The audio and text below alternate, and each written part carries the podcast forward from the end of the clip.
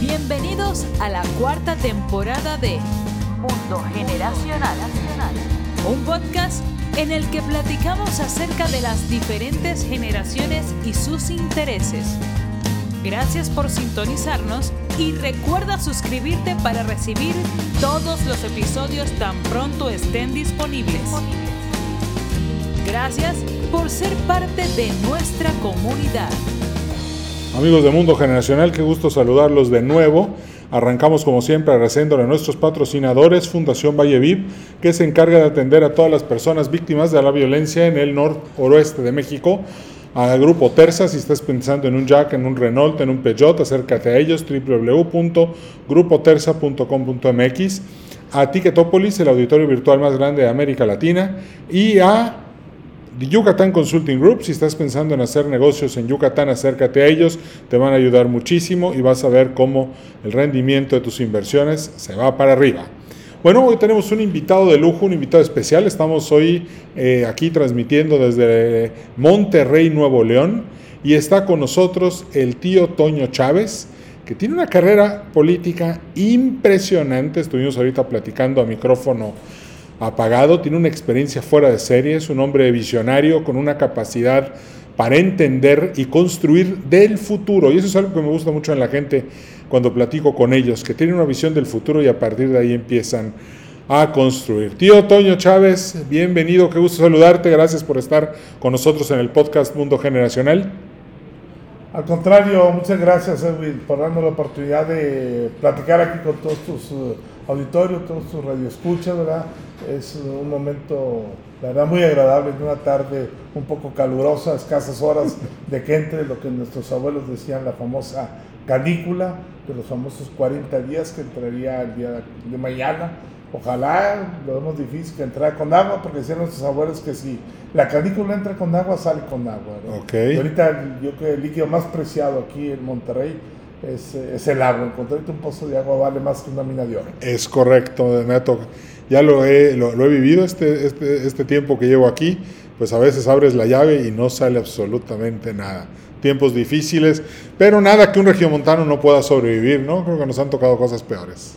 Y sí es correcto, mira, yo, yo, recuerdo, te interrumpo tantito, 1977 tuvimos una crisis también muy fuerte, fuerte del agua, logramos salir adelante con un gobernador, que se construyó con Alfonso Martínez Domínguez, la presa Cerro Prieto, luego con Jorge Treviño y parte de su Terrizo se hizo la presa del Cuchillo, y ahora en la parte con Jaime Rodríguez y Samuel García, pues tendremos la presa Libertad. Esperemos que tengamos este, algo de agua. Y con un huracán que nos caiga por aquí de aquí a septiembre podemos en un momento dado tener agua para bastantes años. Para bastantes años, correcto. De hecho, yo recuerdo, pues hace algunos años, hace como 10, 11 años, cayó el huracán Alex y me acuerdo que eh, las presas todas estaban a, a, a, reventar de agua. Y sí, definitivamente necesitamos algo así, que no cause destrucción y que por favor nos vuelva a llenar las, las presas. Y, y, bueno, entrando un poco más en este tema del que estamos platicando ahorita con los micrófonos apagados, ahorita estamos hablando de la migración, de la cantidad de gente que está llegando de fuera. ¿Qué reto significa esto para la estructura de Monterrey?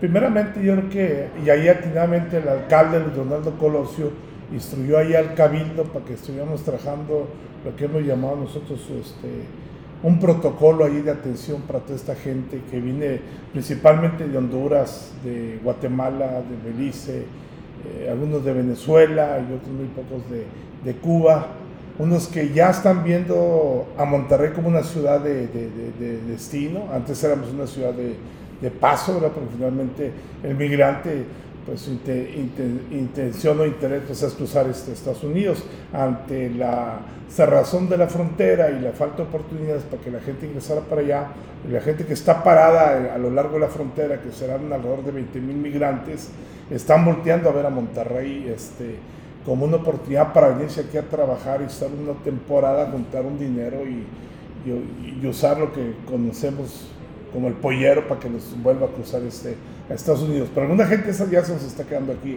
aquí, aquí, aquí este, en la ciudad de, de, Monterrey, porque ya empieza a ser una ciudad este, destino para, para, todas las caravanas de migrantes que están saliendo de, Centroamérica.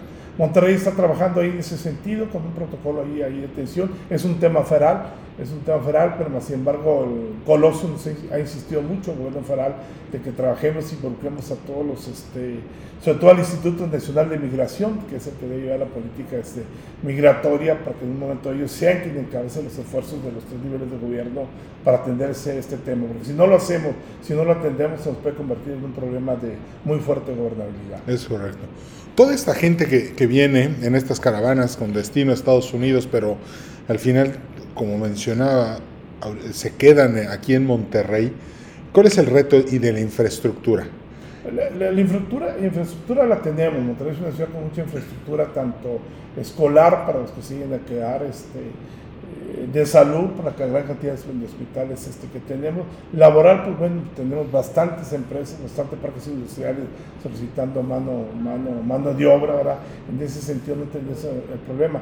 Yo creo que el problema más fuerte va a ser en un momento legalizar a, esta, a estos flujos migratorios que decían en un momento dado quedarse dentro de esos flujos migratorios. Viene gente muy bien, muy, muy bien preparada, con una profesión. A mí me tocó en su momento atenderlos como director de gobierno y y vendían profesionistas, eh, ingenieros, contadores, médicos, ¿verdad? que les interesó y les gustó y se quedaron definitivamente aquí en Monterrey. En ese entonces batallábamos con un, con un tema que, que muy sencillo, que aparentemente era muy sencillo, cuando la gente se queda aquí en migrante y empieza a trabajar a la hora de pagarle la famosa servinómina, se batallaba mucho con el banco porque el banco pedía la famosa CUR. Logramos este, hacer un convenio con gobernación y somos el único estado del país que tenemos un convenio con RENAPO y aquí generamos la CUR. La CUR es un tema que la genera el gobierno federal, mas sin embargo en el caso de Monterrey generamos una CUR temporal precisamente para la atención de aquí del, migrante que finalmente se queda aquí a, trabajar y que aporta mucho de su conocimiento y su experiencia que trae, porque muchos de ellos también son desplazados, que salen de su país por, temas de carácter, de carácter político. Y ahí trabajamos muy cerca de la mano con Comari, con ACNUD, para todo el tema de, su refugio. Porque cuando un, bueno, eh, eh, yo puedo pensar, me imagino el camino del migrante, que pues no, no, no, no es en un avión como lo harían otros, es en camiones, en polleros. ha de ser un camino muy difícil para llegar aquí. Hace rato, cuando me hablabas de las, de las mujeres que llegan embarazadas, puede llegar a ser una historia de terror. para estas personas. Claro, porque muchas de ellas hacen su cálculo de su embarazo este, para llegar precisamente a, a Estados Unidos y allá aliviarse, ¿verdad? Y con ello empezar a generar luego un tema de, de legalidad o de estancia en el país a través de, los hijos.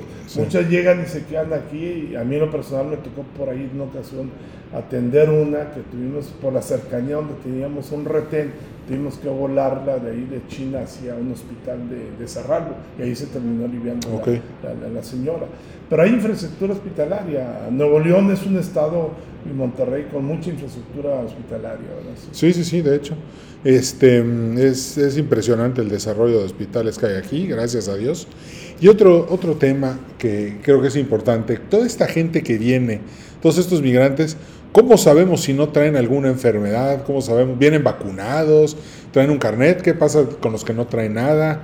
¿Qué, hay que hacer ahí para...? Aquí, aquí afortunadamente en Monterrey tenemos un cuerpo consular muy amplio sobre todo en los países donde vienen estos flujos migratorios. Siempre los hemos atendido ahí a través de con lo que eran las famosas brigadas médicos asistenciales, donde hacíamos un chequeo con cada uno de ellos de manera individual y les extendíamos una especie de carnet para tener precisamente el control de cómo era su llegada aquí a nuestro, a nuestro estado, a nuestra ciudad, en el tema, en el tema de, de, de salud. Y, y, cuidamos también mucho otro tema que muchas veces están las caravanas de migrantes, también viajan mucho, mucho este, menor de edad sin, sin acompañamiento, donde los padres ya están de, trabajando en Estados Unidos. Ahí interviene muy fuerte el DIF y el DIF siempre ha estado muy pendiente ahí de ellos para tratar de, de arroparlos y brindarles este, el servicio a, a, a, todos estos niños que viajan sin acompañamiento, así es. Ya. Y una vez, bueno, ¿qué pasa con los que no logran llegar? O sea, yo entiendo el sueño americano, entiendo esa parte, se van. ¿Qué pasa con los que no?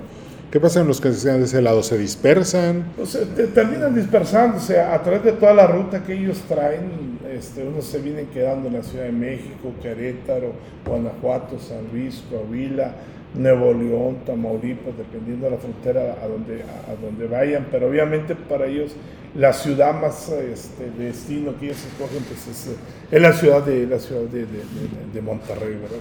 Y aquí ya tenemos, ya la gente, yo creo por ahí los ha visto, se los ha encontrado trabajando a lo mejor en algún Oxxo, en algún este, el Chiví, es gente que luego, luego se incorpora, se incorpora este, al, sector laboral.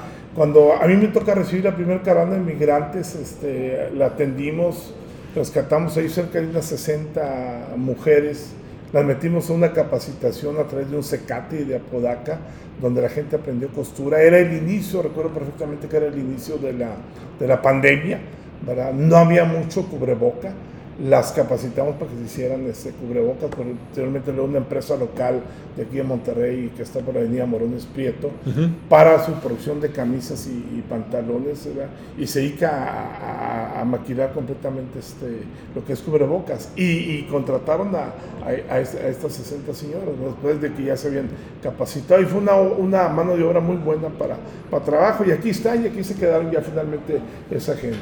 Y, y bueno, y ahora hablando de la eh, gracias a mi trabajo, eh, conozco todo el país, siempre lo he dicho, excepto Colima y Nayarit, pero el resto del país todo.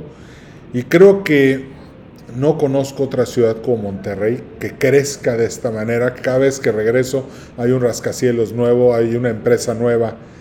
¿Qué significa para la economía regiomontana la llegada de estos migrantes y qué capacidad hay para absorberlos y convertirlos en gente productiva? Pues, no, hay que olvidar que Monterrey es la, segunda economía del, país. Somos el motor o la locomotora que mueve eh, en gran parte toda la economía de este, de este país. Aquí, afortunadamente, cuando Colosio llega a, Monterrey como alcalde, él se, ha centrado sobre todo a trabajar en cinco temas o cinco ejes para, para tratar de tener un, un poco o un mucho el gran crecimiento tan desordenado que ha tenido la, la, ciudad. Y, lo hemos trabajado este, en, en, cinco ejes, en que queremos que Monterrey sea una ciudad muy humana, donde el centro sea obviamente la persona, que tengamos una ciudad muy sustentable, muy sustentable, este, las famosas ciudades de, de 15 minutos, el programa de arborización que, que, tenemos, de hacer de Monterrey una ciudad este, verde, el tener unas banquetas donde se pueda este, este, transitar, tener una ciudad muy segura, queremos que Monterrey sea una ciudad muy segura, se ha estado trabajando ahí con el gobierno del estado el tema de lo que va a ser el tema de seguridad pública totalmente de Monterrey, hay que olvidar ahorita que la seguridad en Monterrey la compartimos con el gobierno del estado a través de seguridad pública, la policía regia, nuestra policía, pues ellos se concentran únicamente en lo que es el primer cuadro de la, primer cuadro de la ciudad.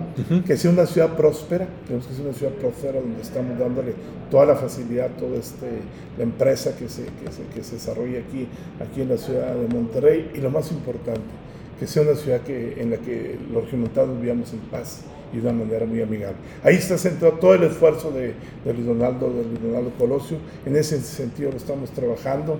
Nosotros, en el caso de tu servidor, desde el Cabildo de Monterrey como, como cuarto regidor, que me toca presidir ahí la Comisión de, de Protección Civil y participar este, en la que es la de Tránsito y Movilidad y en, y en, la, y en la, y en la Comisión de, de, de, seguridad. Son ahí donde estamos también haciendo un gran esfuerzo, un gran esfuerzo por tratar de, de, de ordenar un, mucho la ciudad, la ciudad de, Monterrey. Ya. Bueno, ahorita que tocamos el tema de la movilidad, creo que es interesante cómo el tráfico se está convirtiendo en un problema en las mañanas y en las tardes. Eh, ¿Qué planes hay para apostarle? Yo creo que Monterrey y la autoridad y Colosio nos lo ha dicho infinidad de veces. Tenemos que apostarle mucho al transporte público, al transporte masivo, a que Monterrey tenga un buen transporte, un transporte seguro, un transporte cómodo, y que no estemos privilegiando este, el uso del uso del automóvil. Desgraciadamente Monterrey es una ciudad cuando tú sales de tu casa y volteas a cualquier carril de cualquier avenida y viene nada más una sola persona en un solo vehículo. Es correcto. O sea, no tenemos todavía esa cultura de, de, de, de pues, de transportar al vecino, de, ponernos, De, ponernos, De, acuerdo. Entonces, si, si seguimos privilegiando aquí este, el uso del, del vehículo, pues va a ser un caos la ciudad, no va a haber gobierno que alcance un momento para poder ordenarle. Colosio está tratando de, de, implementar, ya los tenemos listos, hay dos proyectos que nos presentó él para el caso del sur de la ciudad, que es un, es un problema muy, muy fuerte de vialidad, que, que, habilitemos, no construyamos, porque la gente piensa que vamos a construir, no, ya están hechos, son, son este, avenidas que se hicieron en su tiempo, como es la avenida Acueducto y que, como es la avenida este, de la Luz, que serían dos vías paralelas hacia Garzazada y hacia la carretera nacional y nos permitiría mucho este, darle más flujo hacia el tema de la carretera nacional, aunado a que no de tardar mucho en que ya el tráfico pesado se empiece a desviar también por el sistema de libramiento y ya no tenga que entrar a la ciudad, a la, ciudad de Monterrey. Y eso también le bajaría mucha presión y mucha carga vehicular. Pero la clave está en que le apostemos mucho al transporte, al transporte masivo, un buen transporte público para, para, para, y no privilegiaría tanto el uso, del, uso del vehículo. He tenido el gusto de vivir en Estados Unidos y en Europa. Y por ejemplo, eh, algo que me, que me, llama mucho la atención es que, por ejemplo, en Ámsterdam nadie tenía coche, todos, todos usaban el, el, tren. Y en Estados Unidos hay carriles en los que solo puedes transitar si van dos personas en tu coche. Y esto fomentaba las rondas en las oficinas y cosas así. Y creo que fue una muy buena solución Ojalá esto tenga una excelente finalidad, puesto que algo que me llama la atención igual cuando estoy cruzando la loma, cuando estoy manejando, pues es también la cantidad de coches que están aventando una cantidad de CO2 al medio ambiente y, pues al final eso va a bajar y nos lo vamos a respirar. Así es, y, y, ahí en ese sentido, aun cuando es un tema estatal, hemos tratado de contribuir mucho con el área de desarrollo sustentable, gobierno del Estado, pues para que precisamente haya una buena verificación de estos, de estos vehículos, porque es enorme. Eh, a mí me, toca seguido de repente viajar a Saltillo y hay una parte de la cuesta de Saltillo que no se ve a Monterrey, o el área metropolitana, de tantos no que, no que, tenemos. Eh. Allí, ahí, a mí me da mucho gusto saber que tenemos una secretaria de Desarrollo Urbano como es Laura Ballesteros, que está muy ella metida en esos, en, esos, en esos temas de sustentabilidad y de darle mucha vialidad a la ciudad de Monterrey. Estamos trabajando, estamos creando la, infraestructura precisamente para tener ese, ese, tipo de, de, vialidades y, que no tengamos tanta, tanta contaminación aquí en la, aquí en la ciudad de, de Monterrey. Sí. Bueno, ¿y cuáles son los retos? ¿Cuál es, ¿Cómo construimos Monterrey a partir de la visión de, de una visión del futuro? Yo pienso que todo lo que usted me acaba de decir ahorita va a aumentar, o sea, más gente va a querer llegar. Algo que a mí me pasa todo el tiempo cuando estoy dando conferencias en otros estados de la República, siempre me preguntan qué están haciendo los regiomontanos. Porque fama de emprendedores, fama de libertad económica, fama de individualismo, de, de, agarrar al toro por los cuernos, y siempre la gente voltea a ver para acá. Entonces, yo, creo... Yo, yo creo que mucho es esa, esa cultura que tenemos del trabajo y esa cultura que tenemos aquí los regiomontanos por, por ser em, emprendedores y, ser muy osados, somos muy osados los regiomontanos, somos muy disruptivos, somos muy ambiciosos, es, muy, ambicioso en, la manera de tener su ciudad. Yo iniciaba al principio esta plática aquí contigo, Edwin, de, de que el alcalde que Colosio trae mucho la idea de que esta sea una ciudad muy humana donde el centro de atención de toda la política pública que hagamos con un gobierno sea precisamente la persona. Y en base a eso podamos transitar a lo que será el 2024, 2030 y más, más adelante. Pero antes tenemos que resolver el gran problema que tenemos del agua. Ese es un gran problema que, que tenemos que resolver los, los regiomontanos me dio gusto escuchar la gente que vino de Conagua, allá reuniones con el gobernador, donde ya están hablando de, de, de, empezar a hacer este, el acueducto para, para, traer el agua allá a la presa, a la presa del, Cuchillo. ¿verdad?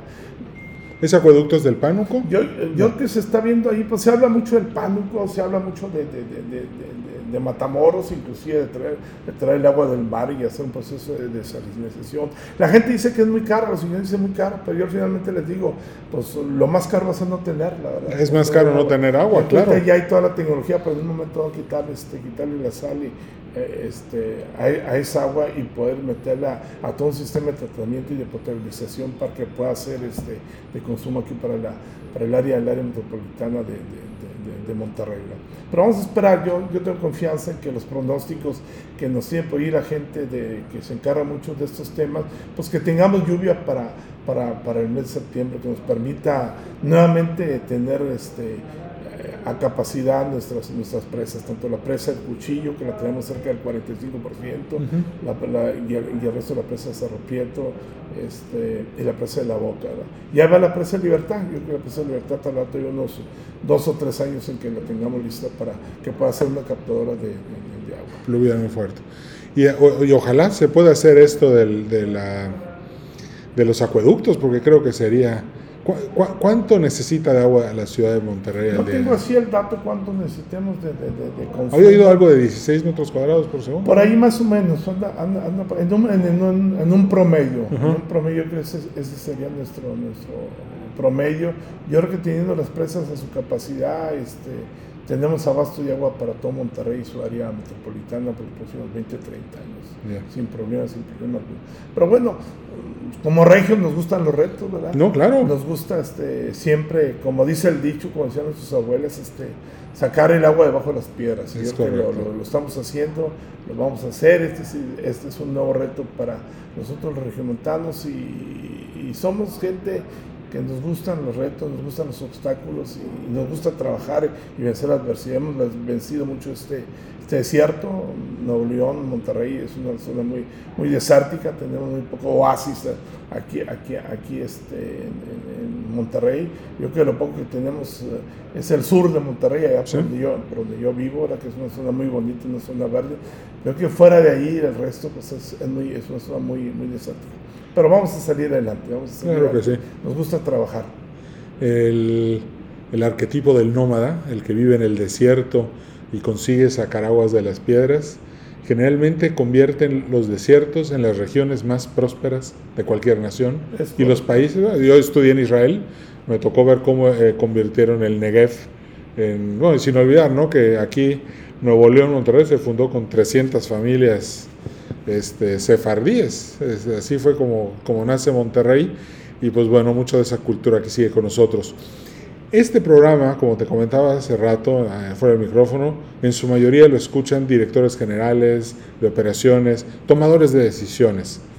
Y, y aunque no, eh, tengo que hacer la pregunta, porque muchos de los escuchas que tenemos también son jóvenes. Y estoy seguro que muchos no saben lo que es un regidor. Eh, nada más, ¿qué es un regidor para todos estos, los más jóvenes que escuchan este podcast y para que puedan saber cómo acercarse a su regidor para manifestarle sus ideas, sus inquietudes y sus dudas? Nosotros somos representantes de la comunidad que somos electos en una planilla. La planilla la encabeza el presidente municipal. En esta ocasión tuvimos la, oportunidad de trabajar aquí cerca de con Donaldo Coloso, que encabeza, encabeza la, la, planilla. Y como representantes de la, de la comunidad somos electos vía la, vía la planilla. El trabajo fuerte nuestro se centra en un trabajo este, legislativo, pero más enfocado al tema de la reglamentación, de actualizar los reglamentos, de hacer nuevos reglamentos, ¿verdad? Este, de adecuar el funcionamiento de las mismas este, secretarías, del mismo gabinete a la necesidad que tenga la ciudad, la ciudad de, Monterrey, de modernizar algunas figuras que, que, tenemos, como es el caso del juez auxiliar, como es el tema de la justicia este, cívica. Por primera vez arrancamos un presupuesto participativo en la, en la ciudad de Monterrey, que fue una idea de, de, Colosio, donde le estamos regresando a la, a la comunidad el 5% del pago del pago del predial, para que sea la misma comunidad quien este, presente sus, programas o sus obras que quieran que ellos se hagan ahí en su, ahí en su colonia. Eh, en esta ocasión quedaron con 50 proyectos de cerca alrededor de 2 millones 300 mil pesos cada proyecto que va de una plaza, un parque, una este, vitapista, un sistema de iluminación, lo que la gente quiere ahí, que no sea un tema que llegue el funcionario a ver qué le gusta, qué le dice el olfato, que dice, aquí me gusta para que hay eso. No, fue la misma gente.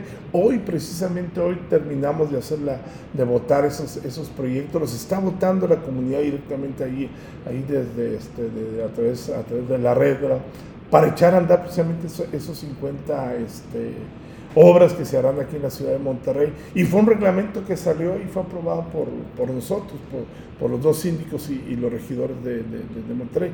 En síntesis, nosotros nos encargamos de legislar toda la parte reglamentaria de, valga la redundancia, los distintos reglamentos que tiene una ciudad como Monterrey, de un reglamento de tránsito, un reglamento de desarrollo urbano, un reglamento de seguridad, un reglamento de alcoholes, un reglamento de comercio, etc. Y estamos cada día actualizándolos y y modernizando estos, estos, estos, reglamentos que se discuten hacia, hacia el seno, primeramente, cada una de las bancadas este, eh, que tiene ahí, ahí, el cabildo, luego pasan a las comisiones, cada comisión lo trabaja, prepara un dictamen y, lo presenta, donde lo presentan ante el pleno del cabildo, y ahí acá quien votamos este, a favor, en contra eh, o en una, en una abstención. Ahorita afortunadamente todos los, los, los acuerdos que hemos sacado de las sesiones de cabildo, han salido por unanimidad. Los hemos sacado por unanimidad, unanimidad. Eso demuestra el gran trabajo que está haciendo el presidente municipal ahí con las distintas bancadas, de que estamos trabajando de manera conjunta y pensando en algo muy importante, pensar en la ciudad. Hay que pensar en, pensar, pensar en, en, Monterrey, ¿verdad? Al final eh, seguimos siendo una ciudad grande, una ciudad pequeña, y todos nos terminamos encontrando en el, en el súper o en el parque, ¿verdad? Entonces, Correcto. Cuando lo encuentran, uno diga, pues bueno, mire, fue a regidor, este, hizo algo por, por, por, la ciudad, ¿sí? Y en ese sentido, Colosio está empeñado todos los días, y, y todos los días nos lo dice, pónganse las pilas, hay que trabajar por Monterrey, nuestra fuente de inspiración es Monterrey, es el ciudadano, es el regiomontano, trabajemos por él, pensemos en él y que busquemos que esta sea esa ciudad humana, esa ciudad próspera, esa ciudad justa, esa ciudad este, eh, sustentable y esa ciudad en la que podamos vivir todos este, en paz. Sí, es correcto. Hoy en la mañana estuve en el TEC de Monterrey y vi los nuevos planes de estudios y las nuevas instalaciones del CEDES para recibir todavía más alumnos cada año.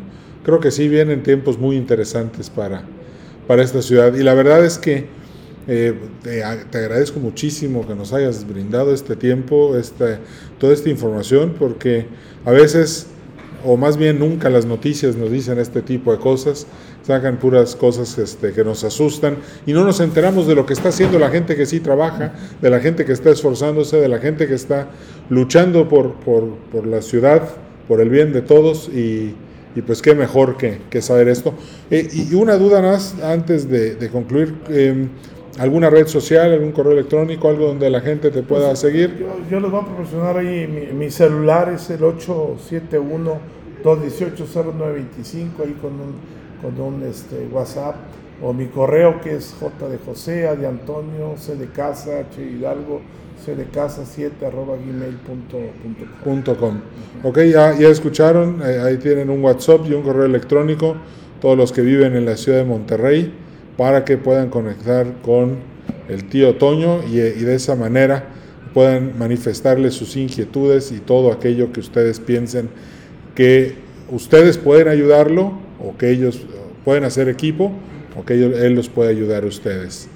Pues muchísimas gracias por esta información tan valiosa. Al contrario, por último, yo quisiera más que me des oportunidad de invitar a todos los montanos todos los miércoles el presidente municipal, eh, a partir de las 2 de la mañana a las 2 de la tarde, está ahí en bajo del Palacio Municipal atendiendo lo que le llamamos la audiencia ciudadana, Merco Ciudadano. Él personalmente está ahí abajo con todo su equipo, con todo su gabinete para, para, atender a la gente, por si alguien de repente lo busca o no lo puede ver, va a ser un miércoles, ahí abajo en el Palacio Municipal, ahí lo esperamos y él los va a atender ahí directamente a partir de las 2 de la mañana a las 2 de la tarde. Magnífico. Bajo del Palacio Municipal y en Zaragoza y, y Constitución. ¿Ya escucharon?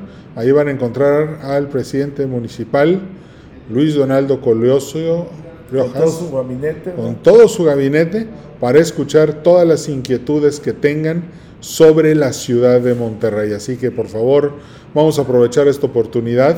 Eh, más información eh, interesante. Yo eso no lo sabía, qué bueno, muy padre. Y pues gracias por todo. Al contrario. ¿Me aceptas una invitación para volver al podcast? Claro que sí, y regresaremos con mucho gusto.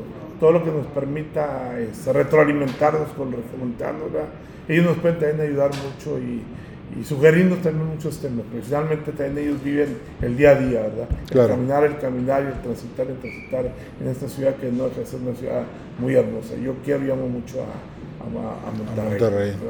Yo, yo, yo, presumo que tengo dos nacionalidades, la yucateca y la regiomontana.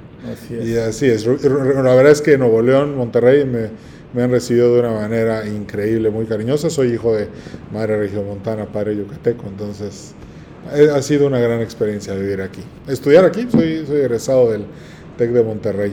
Pues bueno, no, amigos, muchas gracias por habernos sintonizado, muchas gracias. Nos despedimos agradeciéndole a nuestros patrocinadores Fundación Valleviv, Grupo Terza, Luis Quijano de Yucatán Consulting Group y Ticketopolis por haber hecho posible esta entrevista. Muchísimas gracias, cambio fuera. Mi nombre es Edwin Carcaño Guerra y nos vemos en el próximo capítulo del podcast Mundo Generacional. Cambio y fuera. Hasta la vista. Gracias por haber sido parte de este episodio de Mundo Generacional. A nombre de todo el equipo te deseamos prosperidad y éxito. Recuerda darnos un like en Facebook, Podcast Mundo Generacional. Nos vemos en el siguiente episodio.